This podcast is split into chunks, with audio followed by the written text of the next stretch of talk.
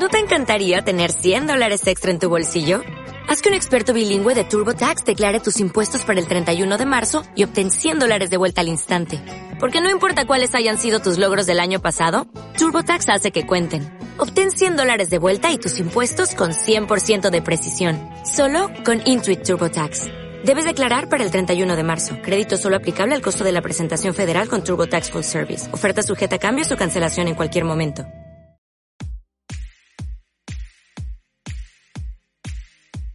Y llegó el viernes en este almuerzo aquí del béisbol, almuerzo deportivo, almuerzo de béisbol, lunch béisbolero, como usted lo quiera llegar, lo quiera llamar, pero de inmediato el viernes para una vez más recordar épocas doradas de el béisbol, la pelota, el deporte de las bolas y los strikes y por eso está Alfred. Espérate, ven acá, ven acá, espérate un momento. Es Alfred Álvarez, ahí esto lo estamos viendo en pantalla, pero esa camiseta que tú tienes es la de LeBron James, perdón, papá LeBron James del 2003. Papá LeBron, Octavio, el rey, su majestad, LeBron James, mi hermano. Esta es la camiseta que primero usó LeBron James en su primera temporada en la NBA. Cuando era un niñito y con 17 años llegó a demostrarnos que el tipo venía en serio, que iba a ser lo mejor que íbamos a ver desde Kobe Bryant y ante eso desde Michael Jordan. ¿Qué te parece? El tercer mejor anotador de la historia, eh, el papá LeBron que de ahí salió, estaba todavía eh, dejando, eh, ¿cómo se llama? Sus amiguitos de St. Vincent, St. High, St. Mary's eh, allá en, en, la escuela y todavía, wow, bueno hermano, eh, ya ganaste el debate, no sé qué vayamos a, aquí premiar, pero realmente con esa camiseta, eh, la gorrita la podemos obviar, ¿no? La gorrita del Miami Heat. Eh. O sea, pues te respeto, Octavio, que esta fue tu ciudad, ese fue tu equipo que te acogió y te abrió los brazos y, te, y, te, dio todas las cosas lindas de la historia. Tienes historia con ese eso, equipo. Eso es verdad, eso, eso es verdad. Lo que pasa es que con esa camiseta, mi hermano, eso es un clásico. Pero bueno, vamos para el béisbol, vamos al béisbol. Y Alfred, hoy un tema que se va a dividir en tres partes. No es que vamos a excluir a los zurdos, pero hoy queremos dedicarle este espacio a los derechos. A los derechos. Por cierto, la próxima semana Alfred pasó ya una lista de varios temas interesantes. Hay uno que involucra dos leyendas que no están en el Salón de la Fama, que deberían estarlo, por cierto. Pero bueno, eso será la próxima semana. Vamos a estar hablando también de los zurdos la semana que viene. Pero hoy vamos a dividir el tema en tres partes. Y son tres décadas. Sin rodeos de inmediato, Alfred. Para ti y para todos ustedes, pero quiero escuchar la opinión de Alfred Álvarez, el cirujano del béisbol. Para ti, cuando yo te digo bateador derecho de los años 90, ¿quién es tu favorito? Para ti, ¿quién fue el mejor bateador derecho de los años 90, la década de los 90? Fíjate, Octavio, me vienen muchos nombres a la mente porque hubo varios estelares, aunque me vienen, lo primero cuando dijiste bateador en los 90 me vinieron muchos nombres a la mente, casi todos zurdos. Fíjate, porque me vino a la mente que en Griffith, Barribón. Pero de los derechos, el primer nombre que me entran en la cabeza, no te va a gustar, Octavio, voy a serte sincero, no te va a gustar esto que te voy a decir. Ay, Pero el nombre que me ay, viene es Alexander el Manuel Rodríguez Navarro, o sea, tan simple no, como eso, A-Rod. No, no, está bien, está bien. ¿Y te, cuándo fue que dio positivo? En el 2003, ¿no? 2003, 2004, sí. Exacto. Cuando, okay, se, o sea que... cuando se fue a los Rangers de Texas. Ok, entonces válido lo que estás diciendo porque entonces, vamos a decirlo, estaba puro, pues ahí en la, en la década de los 90, que eh, obviamente del 94 al 2000, por decirlo de esa manera, eh, reinó, bueno, para Alfred Álvarez entonces es Alexander Emanuel Rodríguez Navarro, el falso dominicano, que, que después que regresó se la quiso se la quiso dar de dominicano y que aprendió a hablar español, que todavía no está aprendiendo. No lo tan recio. Pero bueno, eh, pero bueno, pero bueno, está bien. Se ha Alexander Emanuel Rodríguez Navarro.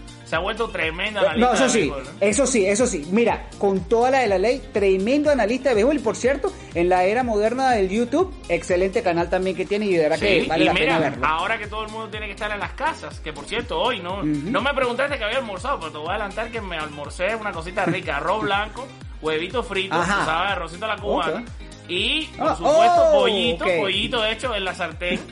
Y, y un Ah, bien. platanito de fruta, porque el cubano que se respete tiene que poner un platanito de fruta. Y estaba almorzando viendo un live que hizo Ale Rodríguez dando Mm. Tips de bateo. Hermano, ese tipo sabe mucho. No, sí sabe, sí sabe. Y acuerdo, comunica, acuerdo. comunica. Nosotros somos comunicadores, Octavio, y podemos ver cuando hay otra persona que tiene la facilidad de comunicar. Este hombre es un comunicador nato. Nato. Claro. Claro, seguro, seguro no. Por cierto, eh, tú sabes que mi abuela me hacía ese arroz con el, el huevo Sunny Side encima del arroz. Y ella me decía que era arroz a la cubana y yo Ah, siempre sí supe- mismo es. pensé que me estaba mintiendo. No yo, siempre- mintió, yo no pensé que me estaba mintiendo. Suavecito así tú lo rompes, Ah. pa, pa, y sale la, a la muchacho. La Oh my God. Ah. eso es genial. Oh, por Dios, eso es genial, eso es genial. Pero bueno, estamos hablando, estamos hablando del mejor bateador derecho de la década de los 90, Alex eh, Rodríguez para Alfred Álvarez. Para mí, para mí, me costó, tuve dos candidatos fuertes. Uno de ellos fue Mike Piazza, uno de ellos fue Mike Piazza, hoy por el. Salón de la Fama, porque realmente como bateador derecho me parecía bastante natural. Y el otro, y el otro fue alguien que también después destruyó su carrera, que era Manny Ramírez. Pero Manny brilló más, yo diría, bueno, Manny con los indios fue un bárbaro, Manny con los indios fue un bárbaro, realmente. O sea, era, era- era- ponchar a Manny era difícil. Y aparte que Manny con los indios era cinco herramientas, no era No, y tanto del el poder 97 que... al 2000 fue horrible. Los Por Dios, por horribles. Dios. No, Con no, los indios por horrible. favor. Sí, entonces yo me voy a quedar con Manny, me voy a quedar con Manny porque, insisto, en los 90, estamos hablando de los 90, do- 2000, ahí llegaron los esteroides, los positivos, aunque bueno, vamos a ser ingenuos, vamos a pensar que fueron puros en los 90 y por eso nos quedamos con Alex Rodríguez en el caso de Alfred y yo me quedo con Manny ojo, Ramírez. Ojo, ojo, mención especial, mención especial a mi, a uno de mis peloteros preferidos, Juan Igor González, que probablemente, que probablemente en números, en números, tuvo los mejores, no, es que probablemente no, los tuvo. Juan Igor González fue el pelotero que más carreras remolcó en todas las grandes ligas en la década del 90, para que sepan. Ah, bien, ahí está, perfecto. Entonces, fíjate, eh, ¿quieres hacer el cambio? ¿Con Ale y Juan Igor o te quedas con Juan? No, con no, me quedo con Ale, pero Juan Igor está ahí, ahí, ahí. Cuidado, Claro. el número pasa a Ale en muchas cosas. Porque bien, Juan Igor desde el 91 y entonces Ale entró en el 96. Ah, Tiene cinco ok, años de diferencia y cinco años en los que Juan Igor creó un impacto desde que llegó a los Rangers de Texas, creó un impacto inmediato. Sí. Eh, por cierto, Alex Rodríguez, si ustedes ven la película o el film de la, de la historia de los marineros del 95, cuando vencieron aquella serie a los Yankees, Alex Rodríguez, Alex Rodríguez era corredor emergente. O sea, estamos hablando de que son.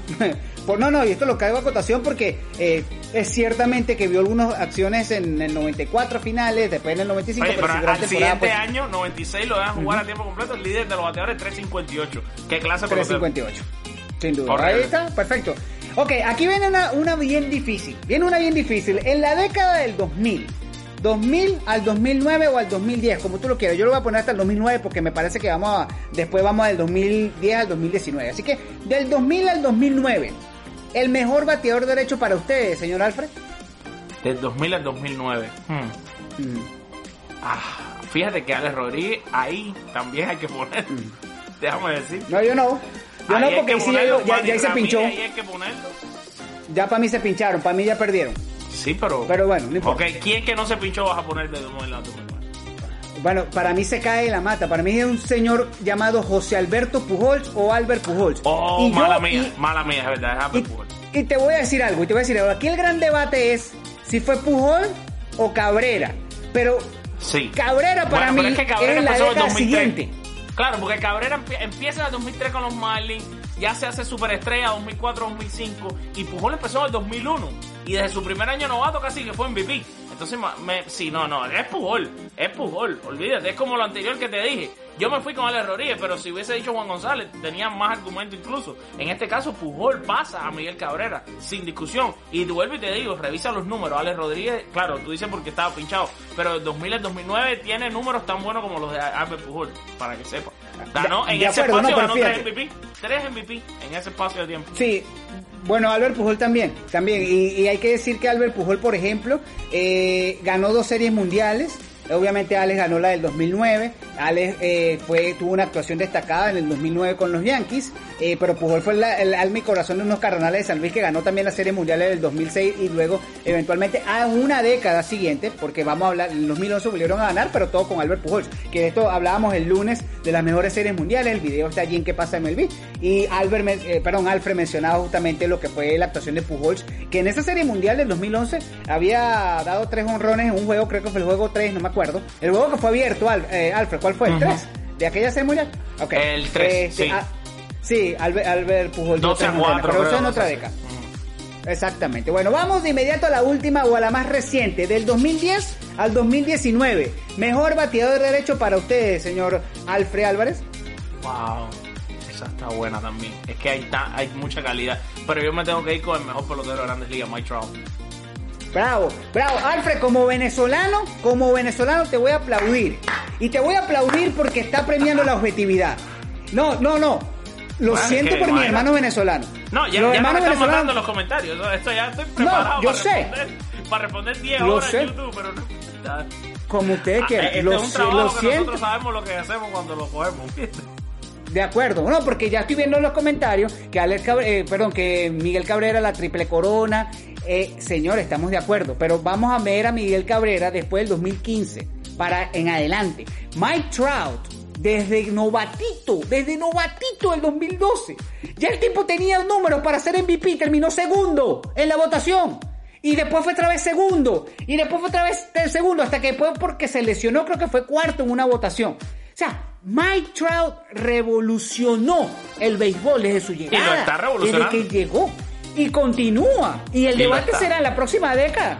A ver quién será mejor que Claro. Alfred, y los números que tiene ya compiten con Di Mayo, con Mickey Mantle, con Babe Ruth. Alfred, olvídate. Alfred, te voy, te voy a hacer una pregunta bien difícil, Alfred, para, para ver si me la puedes contestar. Bien difícil. Eh, ¿Quién es el segundo mejor pelotero en Grandes Ligas hoy por hoy? Porque es que la diferencia es tan grande con Trout. Wow. Que encontrar el segundo, el segundo es bien difícil. Es difícil. Uf, porque es que el margen es demasiado grande. A mí me gusta mucho Por- Nolan Arenado. Vaya, Ok, ejemplo. pero fíjate, pero ¿cuánto es el margen entre Arenado y Trout? Un o sea, poco, es sí, tan grande. Es, es- es un Exacto. poco. Es un poco. es lo que te, es lo que te digo, o sea, para mí, y, y yo entiendo que nos van a decir, ahora, ahora vamos a quedar como sabermétricos. No, señores, vamos a los honrones, vamos a las impulsadas, vamos al, al promedio. ¿Sabes Trout, qué pasa? Que, es tan llegó- callado que por eso ni los números se ven. Exacto, exacto. Y eso es lo que pasa. un eso es lo mercado que pasa. Muy difícil, Octavio. 10 de la noche. Sí. La mayoría de sus juegos son a las 10. Más de 100 juegos de Mike Trout en la temporada son después de las 10 de la noche. Eso significa que los fanáticos noraverajes tienden a ver a Mike Trout quizás en highlights. Ah, Y si eres de algún equipo que juega en esa zona, entonces que lo puedes ver un poquito más. Pero se ve muy poco de Mike Trout. Además, la televisión nacional transmite muy poco los juegos de los angelinos. Por eso la gente no le viene Mike Trout a la mente. Y el béisbol necesita Trout en los playoffs. Lo necesita.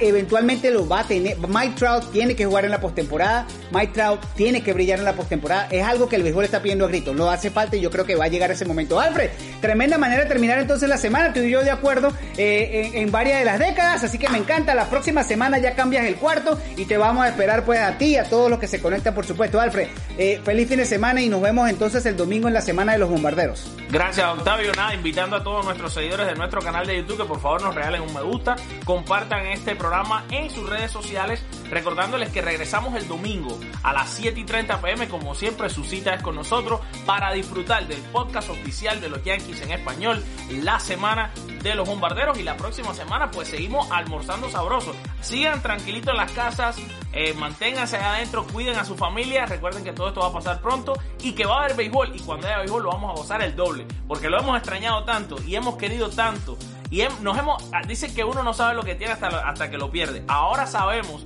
lo importante que es el deporte y sobre todo el béisbol en nuestras vidas, por ende cuando regrese vamos a tener una temporada fantástica y nosotros vamos a estar ahí para ustedes. Amén, así es, señores. Dios me lo bendiga. Feliz fin de semana. Un abrazo. Chao.